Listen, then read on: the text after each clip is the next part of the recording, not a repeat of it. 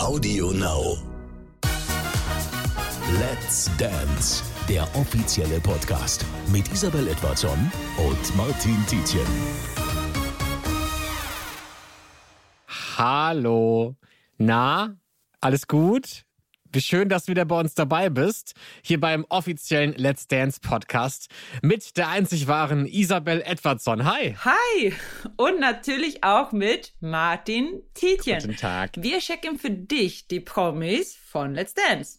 Und hier ist auch schon der nächste. Let's Talk, der Promi. Kai Ebel, willkommen Ja, bei uns im im. Podcast. Hi. Hi, servus. Wie geht's dir? Gut am liebsten. Hast du schon was Schönes erlebt heute? Äh, ja, ich habe schon Corona-Test gehabt. Das war aufregend, mein lieber Mann. Hast geweint? Nein, habe ich nicht. Ich bin Echt nicht, so nicht? der weinerliche Typ. Nein, ich bin das ja gewohnt. Ich habe eine gewisse Routine und äh, bin ja dauergetestet, allein schon durch die Formel 1. Ich habe schon eine kahle Stelle im Rachen. Ich hatte heute ein paar Tränchen in den Augen, aber habe versucht stark zu sein. ja, du musst denen immer sagen, nicht ins, nicht ins Großhirn, bitte. Wenn es da eins gibt, ja. Wie kam es, dass du jetzt bei Let's Dance mitmachst? Weil gefühlt hast du eigentlich für mich schon längst bei Let's Dance mitgemacht. Das war irgendwie, für mich war das eigentlich klar, dass du das schon längst gemacht hast, aber nein, du bist heute zum allerersten Mal da. Ja, ich hatte halt keine Zeit und jetzt habe ich gerade mal ein paar Wochen frei und dann habe ich gedacht, das passt doch gut rein. Hast du sofort ja gesagt? Sofort nicht. Äh, Wir haben natürlich erst miteinander geredet, weil man muss ja erstmal so ein paar Sachen auch abstecken und auch überlegen und um was geht's da, welche Tänze und überhaupt und bin ich geeignet und aber grundsätzlich äh, finde ich ja, ist es eine sportliche Herausforderung und davor habe ich mich nie gedrückt und Sport war immer mein Ding. Ja. Bin ja Diplomsportlehrer, habe ich schon oft gesagt. Anscheinend bin ich stolz drauf, sonst würde ich es nicht so oft erzählen. Darf man also, sein. Zumindest habe ich mal was zu Ende studiert, ist ja auch mal was, bisschen was gelernt. Und äh, insofern denke ich, ist es eine sportliche Herausforderung und kann man die getrost antreten. Ja, es ist ja jetzt, ich meine, du kannst auch sagen, ich werde jetzt Boxer, da ist das Umfeld wahrscheinlich ein bisschen rougher, ein bisschen rauer, da ist nicht so viel Shishi und Shushu drumherum. Bei Let's Dance ist das anders. Ist, hast du Bock auf die ganze Welt? Ja, ja, weil äh, ich interessiere mich für Musik. Ich glaube, man kann sich ganz nett verkleiden. Das Ja. ist ja auch so ein bisschen mein Ding. Insofern ist es auch okay. Und äh, meine Lieblingssportart Boxen. Vielleicht kann man so ein paar Elemente mit rübernehmen. Der Simon Zachenhuber ist ja auch dabei, den kenne ich ja gut. Der ist ja Boxer. Ja. Nur mit dem Boxen ist es halt so, je älter, desto weniger geht das. Und äh, tanzen kann man auch in meinem hohen betagten Alter, glaube ich, auch noch einigermaßen. Sagst du Während beim jetzt. Boxen wird es dann mit der Deckung ein bisschen schwerer. Ja. Muss dann unfairer werden. Aber ähm, wie schaut's denn um deine Tanzskills aus? Ist da was vorhanden? Gibt es Grundkenntnisse? Fängst du ganz frisch an? Nein, ich gehe da mit dem gesunden Menschenverstand ran und äh, sozusagen mit einer leeren Festplatte. Ich glaube, das ist vernünftig, weil ich habe nie einen Tanzkurs gemacht, das nie gelernt und wäre jetzt falsch, was anderes zu behaupten. Okay. Es gibt ja immer so ein paar Leute, die Bock haben, die motiviert sind, ähm, die dann aber irgendwann merken, okay, es ist doch härter, als, als man dachte. Wo, wo siehst du dich da? Also werden wir dich irgendwann scheitern sehen? Hörst du irgendwann selber auf? Wirst du das Ding gewinnen? Also ich habe gerade die Glaskugel nicht mit, insofern äh, entziehe ich mich da dem Urteil. Was würdest du denn gerne als Ergebnis haben? Auch als Ergebnis würde ich gerne haben, wieder keine Blamage für Kai Ebel. Warum wieder? Nein, einfach so. Keine Ahnung. Wie gesagt, ich äh, halte nichts davon, mich selber zu analysieren und, und, und mag auch so den Blick in die Zukunft nicht. Aber grundsätzlich bin ich jemand, der aufsteht und das halbvolle Glas nimmt, weil wenn, wenn ich aufstehe und, und sehe den Tag vor mir, dann ist ja meine Entscheidung, wird es ein guter Tag oder ein schlechter. Die Entscheidung lasse ich mir nicht gern von anderen abnehmen. Ja, du sagst gerade, du willst nicht rumspekulieren, was passieren könnte. Dennoch würde mich ja interessieren, wen du an deiner Seite brauchst, um vielleicht erfolgreich werden zu können im Tanzen. Ja, vielleicht den Horche. Ja, frag ihn an. Ja, ich glaube, der hat schon einen anderen Job in der Sendung, aber wir, wir können doch gerne tauschen. Oder wäre das was, ich gehe direkt in die Jury, ohne zu tanzen. So. Hätte auch was. Endlich mal ein Fachfremder dabei. Ja. Äh, ich äh, bin nicht der größte Formel 1-Fan, aber dennoch weiß ich absolut, wer du bist. Und wenn ich an Formel 1 denke, denke ich an Kai Ebel. Du bist, glaube ich, nach 28 Jahren Reporter-Dasein eine absolute Formel 1 und RTL-Legende. Das kann man anerkennen, auch wenn man sich nicht für Motorsport interessiert. Ähm, was ist das für eine Welt? Wie dürfen wir uns das vorstellen? Weil ich, man sieht ja nur, was im Fernsehen zu sehen ist, aber du reist ja in andere Länder, du triffst wahnsinnig viele Menschen. Was, was passiert da so drumherum, neben deinen Reportagen, als du die gemacht hast? Also ich kann nur sagen, ich bin auch nie Formel 1-Fan gewesen. Deswegen ist es interessant, wenn man in diese Welt eintaucht und man kann da eine ganze Menge lernen. Denn ich wollte das nie. Bin einmal hin und habe mir angeguckt, ey, da passiert was ganz Großes. Das ist eine Mischung aus äh, Sex and Drugs and Rock'n'Roll mhm. äh, im übertragenen Sinne. Ich will damit sagen, eigentlich ist es großes Business mit äh, Showstars und viel Medienrummel als Staffage und äh, 20 Prozent Sport, der findet am Sonntag statt. Aber überwiegend ist es halt ganz, ganz großes Business. Man kann dort aber viel lernen, weil man dort aus meiner Sicht mit die interessantesten Menschen der Welt kennenlernt und das äh, in einem lockeren sportlichen Umfeld, mhm. was sonst nicht möglich ist. Also wenn ich mal äh, irgendwo den CEO einer großen Firma äh, irgendwie kennenlernen möchte oder möchte da ins Büro, dann lande ich spätestens bei der dritten Sekretärin im Vorzimmer und komme nicht weiter.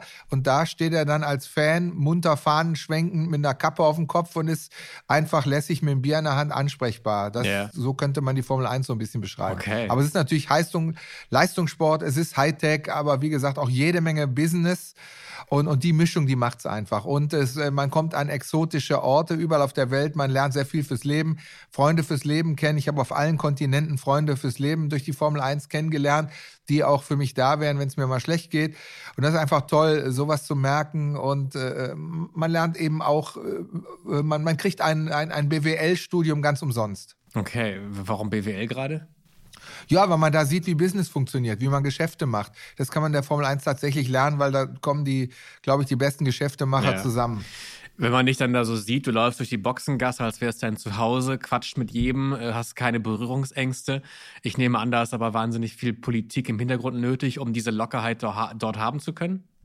Ich weiß nicht, ich glaube, es ist eher eine Charakterfrage, ob man das macht oder nicht. Also ich weiß nur, äh, es gab ja vor mir die Formel 1, die gibt es auch hinter mir und die wird es immer geben. Mhm. Und äh, es lebt aber auch immer ein bisschen von den Typen, die da sind. Die Formel 1 jetzt ist zum Beispiel auch eine andere als die, die es unter Bernie Ecclestone war. Und, und es gibt viele, die haben meinen Job ja auch gemacht, haben ihn aber anders interpretiert, haben ihn anders ausgeführt. Und ich habe es halt so gemacht, wie ich dachte, dass es vernünftig ist und dass es geht und dass es die Zuschauer zu Hause vielleicht interessiert. Ob ja. das richtig oder falsch ist, mag ich gar nicht so beurteilen. Ich glaube, das gibt es in dem Fall auch nicht, weil es keine mathematische Größe ist, sondern weil das einfach eine Interpretation ist. Mhm. Wie war denn das für dich, als feststand, dass es die Formel 1 bei RTL so nicht mehr geben wird? Ähm, kann ich genau sagen. Also es gab direkt zwei Gefühle in meinem Bauch. Das eine Gefühl war, ums, ich habe da einen Leberhaken kassiert. Mhm. Auf der anderen Seite hatte ich aber auch sowas wie, wie eine innere große Freude und sowas wie eine Befreiung geführt, dass ich so gemerkt habe, ach guck mal, jetzt kommst du aus dem Hamsterrad raus, weil man darf ja eins nicht vergessen. Ich habe das Ganze 29 Jahre lang gemacht und irgendwann kennt man es dann oder mhm. kenne ich es dann. Und dann kommt, fehlt der nächste Schritt so. Wann, wann geht's denn mal weiter? Und aus meiner Sicht hat sich speziell jetzt auch in der Corona-Zeit das Ganze auch eher ein bisschen rückentwickelt, weil das, was da jetzt passiert ist, das hat ja nicht mehr so viel mit dem zu tun, was ich anfangs gemacht habe. Ich habe ja immer gelebt von einer großen Nähe. Mhm. Die war ja im letzten Jahr Formel 1 gar nicht mehr gegeben durch Social Distancing. Durch die Masken hat man sich gar nicht mehr verstanden. Ich habe viel davon gelebt, die Gesichtsausdrücke von Menschen zu lesen, um zu sehen, kann ich jetzt auf den zugehen, kann ich den interviewen okay. oder macht er jetzt zu? Ist der Michael Schumacher jetzt gut drauf oder schlecht? Ist das der Moment, wo ich ihn ansprechen kann? Lass ich ihn lieber in Ruhe. Mhm. Jetzt gucke ich, äh, muss ich erstmal alles vorher anmelden und gucke auf irgendwelche Masken, okay. muss mich erstmal testen lassen, bevor ich mit jemandem spreche. Ähm, nicht falsch verstehen, aber das ist jetzt ein anderer Job. Und, und da, so wie er dieses Jahr gelaufen ist, der Job, so vermisse ich ihn sicherlich nicht. Okay. War das auch ein Punkt für dich, wo du überlegt hast, okay, was mache ich denn jetzt? Nein, äh, der Moment war nicht äh, zu überlegen, was mache ich jetzt, sondern der Moment, als ich dann fertig war, war, worauf habe ich denn jetzt Lust und was möchte ich denn machen? Und was ist das? Ja, verschiedene Dinge. Also zum einen möchte ich gerne noch auch ein bisschen Geld verdienen, äh, zum anderen möchte ich mich kreativ weiter entfalten, zum anderen möchte ich mich nicht ganz aus dem Fernsehen verabschieden und ich glaube, da kriege ich eine Mischung hin. Ich glaube, was du auf jeden Fall ja bist und was man so über dich gesehen hat, ist, dass du, nehme ich jetzt mal an, extrem authentisch bist. Ich kann mir nicht vorstellen, dass du irgendeine eine Rolle spielst. Natürlich hat jeder sein privates Ich und ein, ein On-Camera-Ich. Ähm, bei Let's Dance, glaube ich, muss man notgedrungen alles zeigen, was quasi was einen ausmacht, um erfolgreich zu sein, um irgendwie Gefühle zuzulassen. Glaubst du dennoch, dass das vielleicht schwierig für dich ist, jetzt nicht in einer Reporterrolle irgendwie vor der Kamera zu sein, sondern als tatsächlich Privatperson Kai Ebel, der jetzt tanzt? Nö, glaube ich nicht, weil ich nie versucht habe, irgendwie eine Rolle zu spielen, weil mir immer klar war, wenn ich versuche, eine Rolle zu spielen, das halte ich einfach nicht durch, weil ich bin kein Schauspieler und das wird mir zu anstrengend. Ähm, deswegen auch die Antwort direkt, äh, die ja auch immer kommt mit meinen ganzen Klamotten das ist kein Verkleiden und das mache ich nicht für einen Job oder damit man drüber berichtet, damit man drüber redet, sondern ich mache es, weil ich mich so wohlfühle. Deswegen mache ich es sowohl privat als auch im Fernsehen. Wenn ich es irgendwo nicht mache, dann deswegen, weil ich daran gehindert werde, weil man mir sagt, damit gehst du bitte nicht vor die Kamera, damit bitte nicht in diesem Job. Dann mache ich es nicht, aber privat mache ich das, wo ich, wo ich Lust zu habe. Ja. Und ähm, deswegen glaube ich tatsächlich, dass eine gewisse Authentizität da ist. Weil nochmal, ich tue mich schwer, eine Rolle zu spielen. Ich finde es mega anstrengend. Ähm, dann dann denke ich lieber, äh, was ich denke, weil dann kann man mir zehnmal die gleiche Frage stellen. Es kommt immer die gleiche Antwort und ich muss nicht überlegen, wie habe ich den denn jetzt belogen? Was habe ich dem denn jetzt für eine Story aufgetischt? Oh, jetzt muss ich aber dabei bleiben. Das, das, das ist anstrengend. Dann bleibe ich lieber bei meiner Version, weil an die kann ich mich immer erinnern.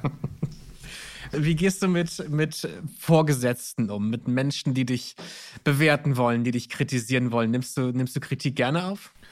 Wenn sie fair ist und über der Gürtellinie bleibt, immer gerne.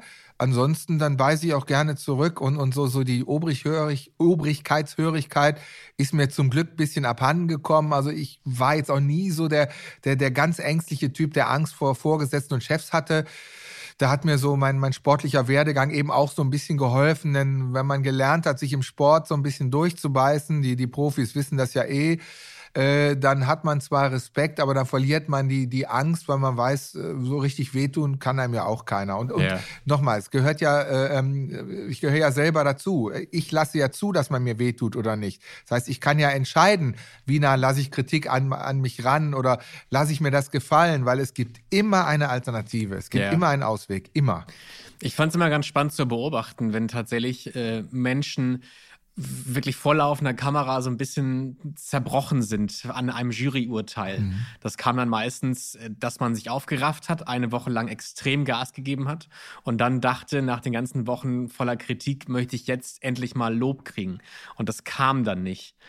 Besteht die Gefahr da bei dir auch, dass du vielleicht sehr viel Gas gibst? und dann nicht das Urteil bekommst, was du dir wünschst und daran dann auch ein bisschen kaputt gehst in dem Moment? Die Gefahr besteht nicht, nein, weil ich ernähre mich nicht von Lob oder Kritik, sondern von Essen und Trinken. okay, aber gibt es keinen Menschen, von dem du auch mal Lob brauchst, mal ein Schulterklopfen? Ja, aber das äh, habe ich dann lieber in meinem privaten Umfeld oder von meiner Frau, und äh, wenn ich meinen Job ausübe, dann habe ich das gerne. Aber mhm. das ist ja eine Show. Das ist ja jetzt nicht mein fester Job. Wenn ich Berufstänzer wäre, dann könnte das passieren, dass ich ja. dann daran zerbreche. Aber ich bin kein Berufstänzer. Ich mache da mit. Es ist eine Show. Ich freue mich darauf, habe da viel Spaß. Und das ist mir fürchterlich egal, was dann jemand dazu sagt im Endeffekt, weil eigentlich mache ich da mit, weil ich ein Teil des Ganzen bin und das nimmt man dann so auf, wie es ist. Und dann ja. scheide ich aus oder scheide nicht aus. Aber das ändert doch mein Leben nicht. Das ist ja nicht mein Beruf. Ich bin, dann, bin ja kein Berufstänzer. Ja. Auf welche Tänze hast du Lust? Tanz der Vampire fand ich immer ganz gut. äh, ja. Dann, äh, ja, ich, ich weiß wie nicht. Es, es, liegt, es, liegt, noch? Äh, es, liegt, es liegt ja immer an, an der äh, Musik, wie die mir gefällt und so. Und, und ja, gucken wir mal, was es, was es da alles gibt. Also ich, ich mag eigentlich ganz gerne Disco-Musik oder, oder mochte ich früher ganz gerne. Ich mag gerne Hardrock. Ich weiß nicht, inwiefern sich das tanzen lässt, weil ich habe es schon mal gesagt, ich äh, möchte da nicht eine halbe Stunde Headbanging machen, ja. obwohl das würde ich hinkriegen, aber wäre wahrscheinlich zu einfach von der Choreografie her, deswegen wird es das nicht geben. Aber ähm, das, das eine oder andere freue ich mich drauf. Äh, das lebt bei mir so ein bisschen davon, ob mir die Musik gefällt oder nicht. Ich glaube, mit den klassischen Sachen das wird so ein bisschen schwierig, obwohl es auch äh, äh, klassische Musik gibt, die mir unheimlich gefällt. Mhm. Camina Burana oder Nabucco, aber ich weiß nicht, ob man darauf tanzen kann. Ich fürchte mal nicht so gut. Nenne mir doch bitte mal zwei Tanzstile. Rumba Samba. Okay, gut. Ich dachte kurz, du wärst komplett ahnungslos, aber nein, da ist ja doch was da. Ja. Aber ich überlege, so du und Walzer, das stelle ich mir wahnsinnig spannend vor.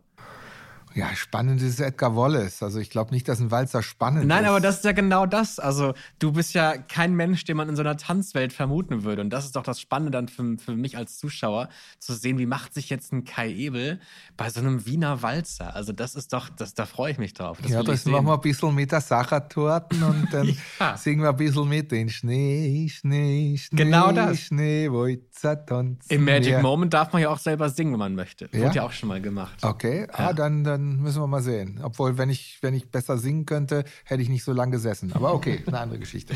Kai, ich danke dir sehr für deine Zeit und wünsche dir ganz viel Glück und sehr viel Spaß bei Let's Dance. Dankeschön. Let's Dance, der offizielle Podcast mit Isabel Edwardson und Martin Tietjen.